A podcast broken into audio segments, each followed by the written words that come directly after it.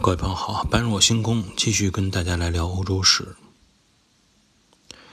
上一集咱们说到，庞培逃到了埃及，被埃及人杀死了，将头颅献给了罗马。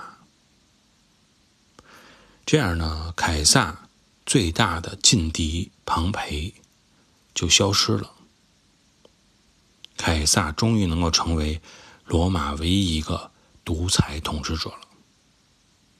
如果不出意外的话，那么罗马将在凯撒的手中正式走向帝国时代。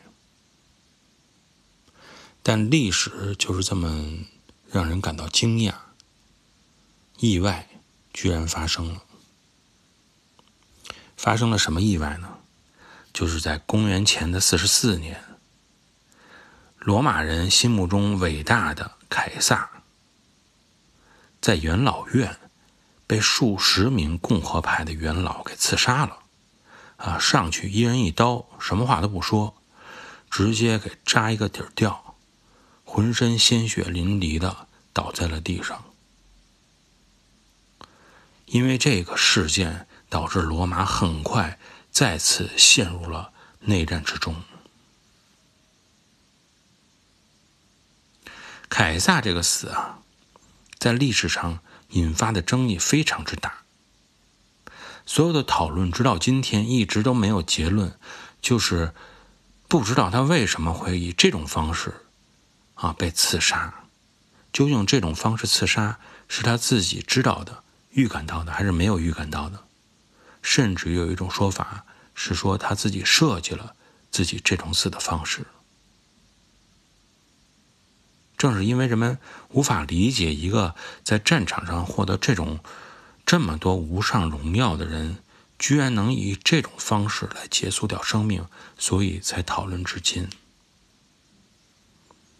比较流行的一种说法，说是因为凯撒当时身患重病，他是包括有这种类似于，就是表现出来类似有点像癫痫的这种重病哈，自己知道。啊，也不可能，这种身体不可能去登上帝位了，所以呢，故意死在了对手手里，让后来的继承者再去收拾对手，获得一笔政治财富、政治遗产，让后边的人继承起来更加便捷一些。咱们先不说这种传说怎么样，就说当时对于凯撒。即将要将罗马变成帝国的时候，整个罗马这个共和国里边的感觉就是一种，呃，应该说一一种有期盼，但也有恐惧，可能恐惧在人们心中更加多大于一些期盼的这种状态。不论是哪个朝代的更替啊，即使上一个朝代再有问题。但是你知道，人的这种生活方式啊，思维方式，惯性实在是作用太大了。一旦形成了一个惯性以后，人不愿意太去改变。只要能勉勉强强生存，勉勉强强生活，他不太愿意去打破这个惯性。一个新的体制、新的制度也是一样的。一个新的制度，或者说一个新的时代。即将来临的时候，不管是好是坏，实际上对于民众心理来说，都有一个时间需要去接受，因为民众需要用时间来消除对未知世界的那种恐惧感。普遍的老百姓啊，他是没法准确去判断出即将出现的时代究竟是能带来。更加安逸的生活，还是能带来更多的混乱。所以，不论你说啊，即将来临的时代是多么的好，是多么的诱人，那么总会有人心存疑虑。那么，当真正出现了问题的时候，也大部分人也会想到啊，那是因为你改变的原因，没有之前做的好。如果你不变呢，可能就不会出现这种情况。所以，对于一个帝国来说，对于一个社会来说，你要想让他完全去适应新的时代、新的王朝，你需要的时间可能是要比较长。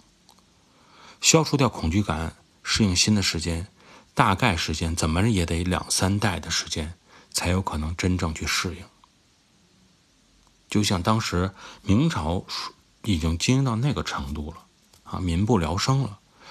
清朝进来以后，啊，接替了以后，我们看很多小说，武侠小说一样，反清复明多长时间？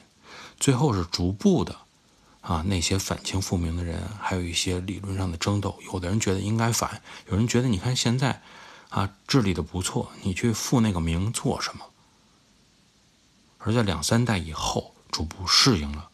清朝的那种统治，到了清朝即将灭亡的时候，出现了什么情况？不是大家为说，毕竟都是汉人嘛，你被这个外来人统治，心里你应该说一直有这种反叛心理。但到了清朝即将灭亡的时候，出现了什么样的情况？不是说终于走了啊，我们终于又回来了，赶紧把你赶出去把这些鞑子，而是出现了一种不愿意去剪辫子啊。当你别人剪这个大清的辫子的时候，哭着喊着不让剪，又是面临着一个朝代更替的时候，他又觉得应该按照惯性来生活，啊，不能改变，改变了又出现未知的恐惧，不想面对这种状态。所以，不论是西方也好，不论是东方也好，任何一个地方都一样，时代的变迁，你需要让民众去逐步适应。它是一个过程，这样来理解的话呢，我们说凯撒是不是说真正觉得自己登上帝位会存在很多不确定性啊？给自己设计了一个自然，既然身体不好，不如就给自己设计这么一个流程啊，设一个计谋，也有它的可能性存在。但是我觉得呢，这付出的有点多哈，玩的有点大。就不知道凯撒究竟是不是这么想的了。但从东方历史上，我们发现，比如说曹操，啊，也是一个非常机警、聪明的一个统治者。他就没有选择立即去上位。实际上，他那个时机要想上位是没有任何问题的，因为他觉得上位的可能性很大，但是时机不成熟。真正上位以后，也可能会造成这种非常大的不良影响，你坐不稳。凯撒死了以后，罗马呢，并没有回到之前的政治架构，因为他已经走到了这一步，带领着国家走到这一步，想往回走也不太可能了。凯撒之死实际上是进一步激化了平民与贵族派之间的矛盾。实际上也是为罗马最终建立起帝国体制提供了催化剂。那么接下来的时间呢？后边我们就会讲到后凯撒时代又出现了什么样的人物。聊到这里啊，我们有些时候就还是想最后提一下凯撒大帝啊。应该说，凯撒的骤然离世让人感到唏嘘不已啊，有很多惋惜之处，因为后边他究竟能做什么，我们看不到了。但是凯撒是一个伟大的统治者，在普通民众心中到了这个地步，实际上也像一个巨星一样。巨星啊，他就是要在巅峰时期陨落。只有这样，才有可能披上神圣的外衣。否则的话，当巨星逐步衰老的时候啊，这人的心态啊，心里逐步的看到你衰老的时候，你就不再给他留下任何神话了。昨天呢，在录这期节目的时候，正好有一个消息啊传来说这个。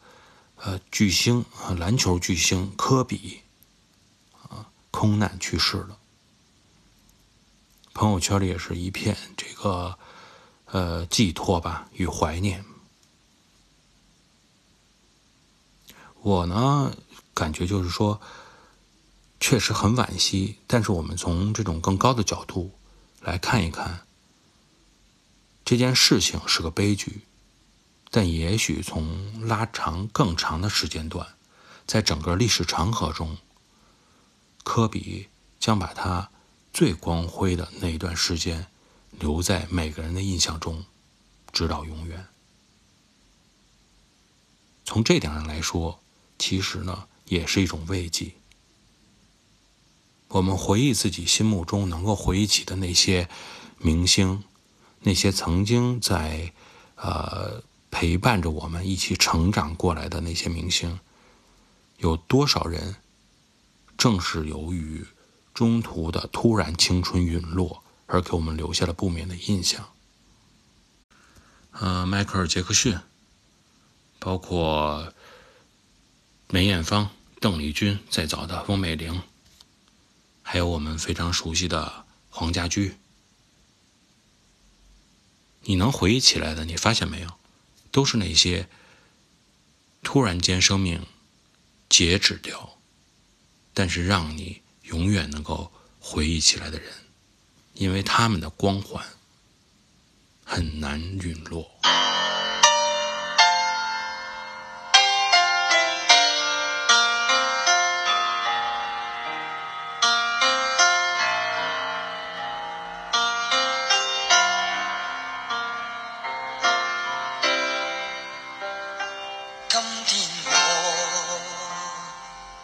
寒夜里看雪飘过，怀着冷却了的心窝飘远方。